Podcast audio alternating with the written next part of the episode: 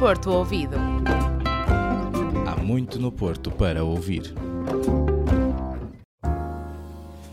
Olá, seja bem-vindo a mais um episódio do Porto Ouvido.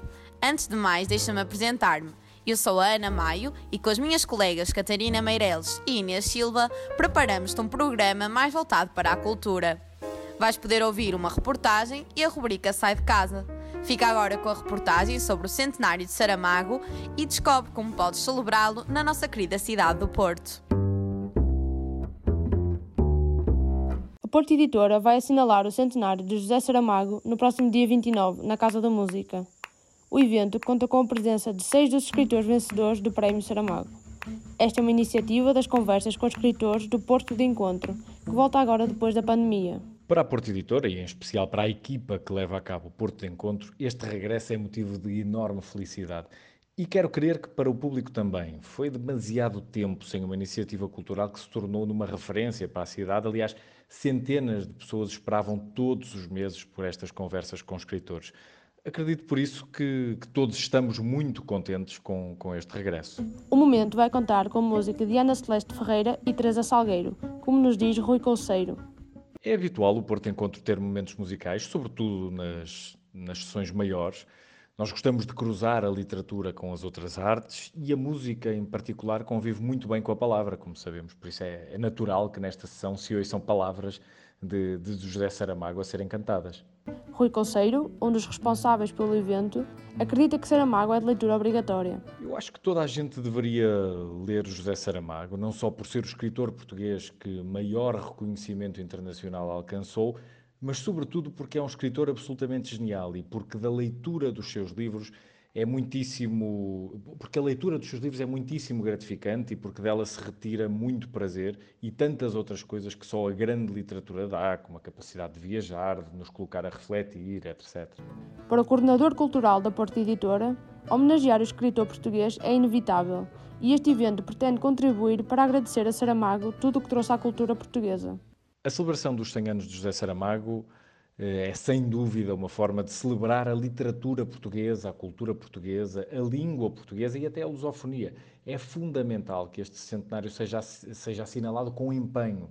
E é isso que a Porto Editora está a tentar fazer, através do Porto, do, do Porto Encontro e de outras, de outras iniciativas, porque o livro e a leitura precisam deste tipo de investimento, precisam de quem diga e apregou que ler é das melhores coisas do mundo. Rui Conceiro, os 100 anos de Saramago vão ser festejados pela Porta Editora na próxima segunda-feira, às 21 horas, e a entrada é gratuita.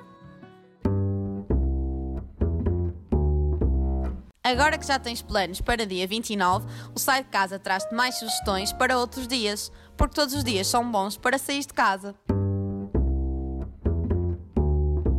Se tal como eu és um amante da literatura e do teatro, a primeira sugestão que hoje sobe a palco é ideal para ti.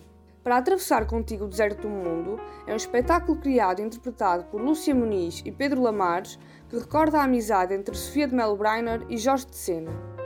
O exercício de intertexto entre os dois atores convida o público a refletir sobre o mundo que temos e o mundo que queremos. No dia 28 de novembro, a peça vai estar em cena no Armazém 22, em Gaia, e os bilhetes têm um custo associado de 10 euros. Não te esqueças de marcar a tua presença e garantir que a luz do teatro nunca deixe de brilhar. E no caso de a música ser mais a tua praia, não vais mesmo poder ficar em casa no dia 7 de dezembro. Convidamos-te a assistir ao espetáculo de João Pedro Paes, que marca o regresso de um dos artistas mais acarinhados pelo público português. O concerto faz parte da Tour Confidências, que acompanha o último álbum lançado pelo cantor no final de 2019. Para assinalar a estreia no palco da Super Boca Arena, o cantor e compositor compromete-se a levar o público numa viagem pelos seus grandes êxitos e a dar a conhecer temas mais recentes. O espetáculo tem início às 21 horas e as portas abrem às 20 horas. Os bilhetes podem ser adquiridos a partir de 22 euros. Não percas! De certeza que vais querer aproveitar o concerto até ao último acorde. Mas as recomendações não ficam por aqui. Se já estás a pensar no Natal, não podes perder o fabuloso Circo de Natal na Alfândega do Porto. Pela voz de Nuno Marco, o público é guiado para o interior de uma tenda mágica e convidado a embarcar numa experiência audiovisual imersiva que conta com animações alusivas à cidade do Porto, personagens natalícias e hologramas. A partir do dia 25 de novembro e até ao dia 9 de janeiro, O circo vai estar aberto de terça-feira a domingo, encerrando no dia de Natal e no dia de Ano Novo.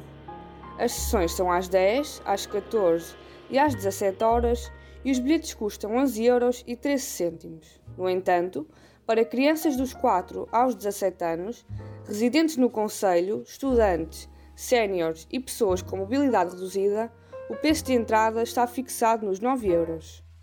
Agora que já te contamos tudo, já sabes, prepara-te para viver a verdadeira magia do Natal.